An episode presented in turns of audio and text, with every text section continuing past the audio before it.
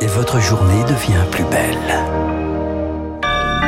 Merci d'écouter Radio Classique. C'est un plaisir de vous accompagner jusqu'à 9h. Nous sommes le mardi 25 janvier et il est 7h30. La matinale de Radio Classique avec Renaud Blanc.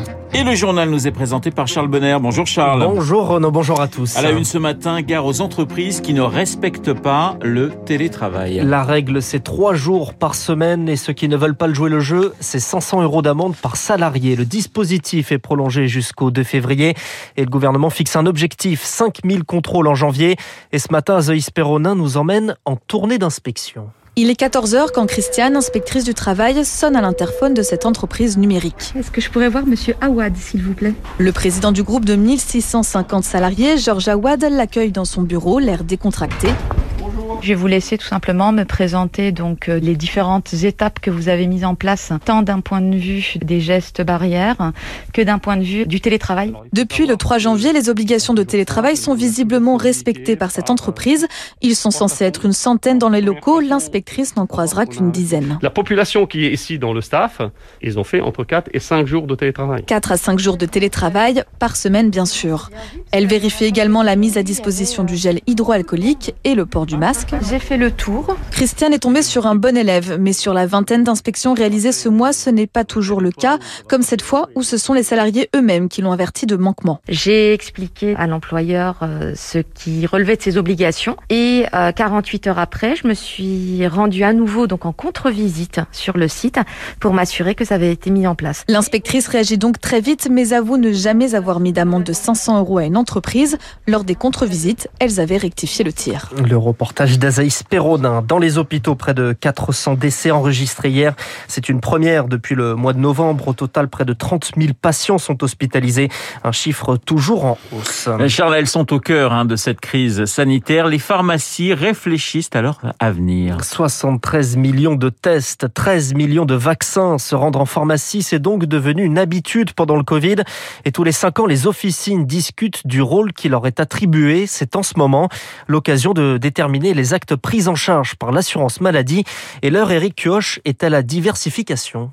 Les pharmacies ne sont plus de simples distributeurs de médicaments et la crise Covid l'a prouvé. Partout, elles ont servi de point de conseil, d'écoute, une mission que veut pérenniser l'assurance maladie. Philippe Besset, président de la Fédération des syndicats pharmaceutiques de France. L'accent est mis sur la prévention, distribution de matériel de protection, éducation à la santé, remettre la proximité au cœur de la santé. Les pharmaciens seront aussi amenés à accompagner les malades chroniques comme les diabétiques ou les insuffisants cardiaques. De même, l'offre vaccinale qui se résume aujourd'hui à la grippe sera élargie. Le cœur du réacteur de ce champ nouveau, c'est la vaccination. Donc on parle de vaccins du genre tétanos, pneumocoque, zona ou euh, les vaccins des voyages. Se reposer sur les 21 000 officines présentes en France, une façon aussi de répondre à la désertification médicale de certains territoires. Florent Juseau, économiste de la santé. Dans les zones qui ont une densité médicale peu dense, faire appel aux pharmaciens peut être un moyen de répondre à une partie des besoins de soins aujourd'hui non satisfaits. Une aubaine pour les pharmaciens. Avec la pandémie, ils ont dégagé 1 milliard 800 millions d'euros supplémentaires l'année dernière.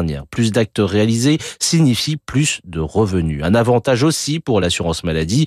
Des Français en meilleure santé car plus suivis, ce sont des dépenses en moins à l'avenir. Le décryptage d'Éric Cuoche. L'hôpital Gérard Marchand de Toulouse visé par une mission d'inspection de l'agence régionale de santé d'Occitanie après l'évasion de deux hommes internés en quelques jours dont l'un d'eux pour cannibalisme est arrêté par les forces de l'ordre. L'hôpital estime ne pas avoir relevé de dysfonctionnement.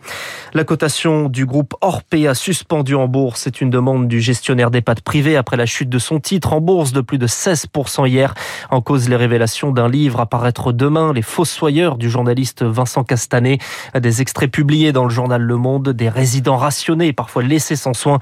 Le détail dans le journal de 8 heures de Lucille Bréau. Il est 7h34 sur Radio Classique. C'est une victoire pour la filière CBD. Le Conseil d'État donne raison aux professionnels. Le gouvernement voulait s'attaquer à ce substitut du cannabis consommé sous différentes formes, du thé, des huiles. Un arrêté publié fin décembre interdisait la vente de fleurs et de feuilles. Mais le CBD, le cannabidiol, ne contient pas ou très peu de psychotropes. L'arrêté est donc suspendu. C'est un soulagement pour Charles Borel, le président de l'Union des professionnels du CBD. Il n'y a plus la crainte de l'arbitraire. Il y avait une très grande angoisse, temps d'incompréhension, et donc on est évidemment soulagé de cette décision et qui nous confirme dans le caractère totalement disproportionné et brutal. Nous, ce qu'on dit au gouvernement, c'est nous sommes disponibles. Vous avez des acteurs représentatifs du secteur pour travailler sur une réglementation pragmatique, claire, pour mettre en place une filière d'excellence autour de, du CBD. Un nouveau coup de pouce face à la hausse des prix du carburant. Selon le Parisien aujourd'hui en France, le gouvernement envisage d'augmenter le montant des indemnités kilométriques pour 2,5 millions et demi de contribuables. Elle concernerait ceux qui déclarent au fisc leurs frais réels et non pas comme la grande majorité l'abattement de 10%. Un dispositif plus pratique que le chèque inflation selon Laurent Benoudiz. Il est le président de l'ordre des experts comptables de C'est euh, simplement au moment de la déclaration d'impôt où il va falloir que chacun euh, apprécie euh, l'opportunité de passer aux frais réels pour pouvoir déduire les indemnités kilométriques lorsqu'il utilise son véhicule pour aller au travail. C'est beaucoup plus simple. C'est parfaitement ciblé sur les salariés qui ont besoin d'un véhicule pour aller travailler voilà, et qui seront obligés pour ce déplacement de faire pas mal de kilomètres. Mais c'est certain que en province, les desserts sont compliqués et la voiture est le moyen le plus usuel pour aller travailler. Donc le fait de pouvoir déduire sa kilométrique peut être un avantage. Laurent Benoudis, interrogé par Eric Mauban. Charles, Front commun des Américains et des Européens face à la Russie. Réunis en visioconférence hier, ils réaffirment leur soutien à l'Ukraine menacée par une invasion russe. Les Occidentaux menacent la Russie de conséquences très lourdes en cas d'agression. Signe de la tension, les États-Unis placent 8500 militaires en état d'alerte. De son côté, Emmanuel Macron propose, je cite, un chemin de désescalade et prévoit de s'entretenir avec Vladimir Poutine dans les prochains jours. Avant ça, le chef de l'État sera ce soir en Allemagne pour un dîner avec le chancelier Olaf Scholz. On revient sur ces tensions en Ukraine avec Renaud Girard dans les spécialistes juste après ce journal. Au Burkina Faso, des militaires prennent le pouvoir. Une intervention à la télévision en uniforme. Le nouvel homme fort, Paul-Henri Sandagao Damiba, est un lieutenant-colonel. Un couvre-feu est instauré dans le pays de 21h à 5h. Les frontières sont fermées et on ne sait toujours pas où se trouve le président Caboret ce matin. Plusieurs centaines de soldats français stationnent actuellement au Burkina Faso, quatre jours après la mort d'un militaire au Mali voisin. Le sentiment français dans la région ne risque donc pas de se calmer pour Hugo Sada de la Fondation sur la recherche stratégique. On a vu qu'il y avait eu des manifestations contre un convoi militaire de Barkhane. On a vu qu'il y a quand même eu aussi des manifestations anti-françaises. Avec ce qui se passe au Mali, au Burkina Faso, euh, la situation de la France est très délicate. Elle doit maintenant, en liaison avec ses partenaires, savoir euh, quelle doit être la nature euh, de sa politique militaire, les conditions dans lesquelles elle peut apporter des réponses à la crise multidimensionnelle qui est en train de déstabiliser l'Afrique de l'Ouest. Hugo Sada avec Anne Mignard. Une bousculade mortelle à Yaoundé au Cameroun. Huit personnes sont décédées, dont un enfant. Une cinquantaine de blessés en marge d'un match de la Coupe d'Afrique des Nations entre le Cameroun et les Comores. Charles, presque un mois après son lancement, James Webb a atteint son orbite finale. Le télescope de la NASA se trouve donc à un million et demi de kilomètres de la Terre. C'est de cette position qu'il tentera d'observer les premières galaxies de l'univers. Une mission qui pourrait durer 20 ans.